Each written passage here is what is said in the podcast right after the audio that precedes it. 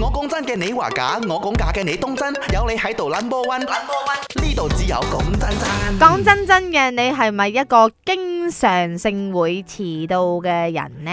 以前我係嘅，我都有試過經常性遲到，咁我覺得遲到嘅感受呢係是很不好受。點解呢？第一， 因為你遲到呢，你已經係盡盡最大嘅努力呢趕死趕講命講，講緊揸車嘅時候又危險啦。但係你彌補唔到人哋對你嘅睇法嘅，因為人哋哦真係睇你就會覺得你又遲，你又遲。喺我咁樣 Facebook 行講咗一句至理名言，但係有嗯少少對你有啲衝擊啦。係你想聽冇？誒一半衝擊 得冇？誒，佢話有能力工作嘅人啊通常都會遲少少嘅。唔怪得我周不時 遲啦，但係你冇遲嘅係喎，係我啦，係完，我唔係我想 plan ahead，我唔想，唔你遲嗰啲係因為你特登真係想遲嘅，係我係想早收工，哦，我係想完成我工作，係然之後收工休息，係我哋快狠準，跟住就散咁係樣啦啦，。快啲啊接 WhatsApp 啦，快 啲。 今日係咁，我哋講下你係咪經常性遲到嘅？ Hello，講真真嘅，點啊我係大 N，嗯， Hello，大呃家我係嗰個慣咗遲到遲嘅。到嘅人。細細個嘅時候，俾媽媽講我好扮奶魔，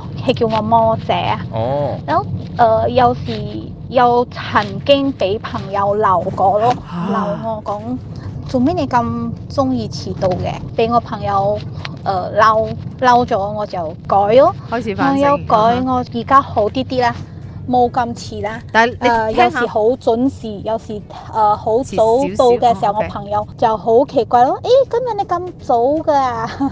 唔係，但係你聽下，佢個人嘅節奏就係一個慢節奏嘅人，嗯嗯，即係佢佢係真係魔，真係魔姐咯。嗯我講嘢又慢啲，嗯。我真係沖涼換衫揀衫，即係化妝我都慢啲啲，呢啲人好長命啊，係咯，因為嗰為慢個火啊，係咯，係咯，你應該就係呃什麼叫冬年啊，可能呢年啊，即係睇嗯落去你唔似你嘅真實嘅歲數，因為佢個人嗰個嗰個成個心情嗰個節奏個血壓都穩陣無啲啦。論外邊幾咁急促，我都仲係慢條斯理啊。但係唔慢條斯理唔代表遲到喎， 所以大家講真真嘅，如果有呢一個習慣嘅話，改一改佢啦。